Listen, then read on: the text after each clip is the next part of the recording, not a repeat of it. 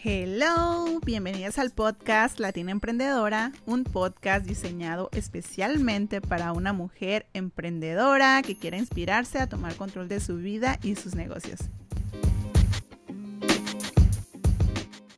Hola, hola, gente bonita, bienvenidas otra vez. Estamos empezando un nuevo año. Wow, vienen cosas grandes, proyectos grandes en este podcast. Así es que deseo que se mantengan activas para que no se vayan a perder ningún contenido nuevo por aquí. Así es que súper, súper activas. Bueno, comencemos este nuevo episodio.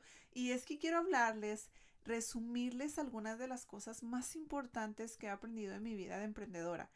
Y una de ellas ha sido leer un libro que sumamente recomiendo para todas esas personas que van comenzando en este nuevo mundo de emprendimiento. Si tú dices, ay, ¿con qué libro puedo comenzar? Es quiero empezar a leer y hacerme ese hábito, ¿verdad?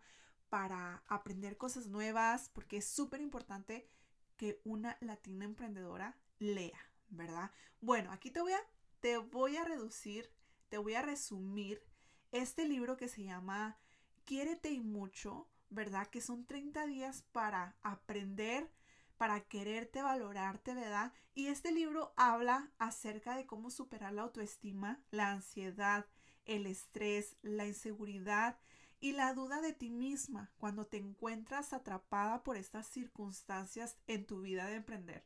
Porque realmente, o sea, todas sabemos que emprender no es fácil, ¿verdad que no? Así es que este libro me encanta, así es que la primera parte vamos a hablar sobre eso.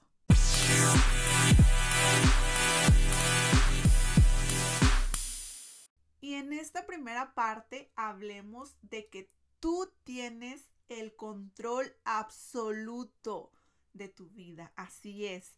Número uno, asume la plena responsabilidad de tu vida.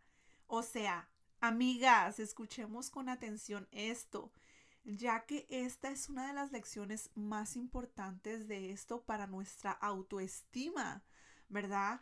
Cuando las cosas no funcionan, siempre, o sea, queremos, casi siempre somos rápidas en culpar a Dios, al universo, a la vida, a otras personas por eso, ¿verdad? Y díganme que no, porque realmente así es. Lamento tener que ser yo quien les diga esto y es que sí, solo hay una persona que es responsable de tu vida y esa persona eres tú ni tu jefe, ni tu pareja, ni tus padres, ni tus amigos, ni tus hijos, ni tus clientes, ni la economía, ni el clima, ni el presidente, solamente tú. Y sí, sé lo que estás pensando, da miedo, sí, da miedo que tú seas la única responsable de tu vida, ¿verdad? Pero al mismo tiempo es súper, súper liberador, de verdad, amigas, porque el día que dejemos de culpar a los demás por todo lo que sucede en nuestra vida, todo, absolutamente todo cambiará.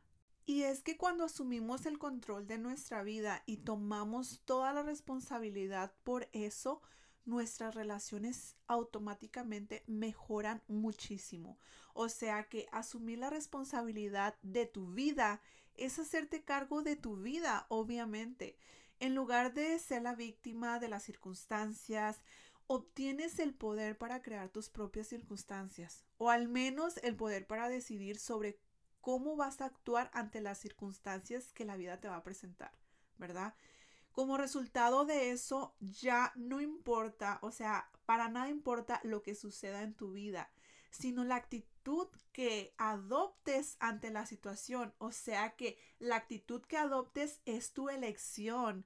Si tú culpas a los demás de la situación en la que estás en tu vida, estás entregando el poder y dependes de las acciones de los demás para mejorar tu vida. Y eso, o sea, amigas, amigas, les aseguro que no va a pasar.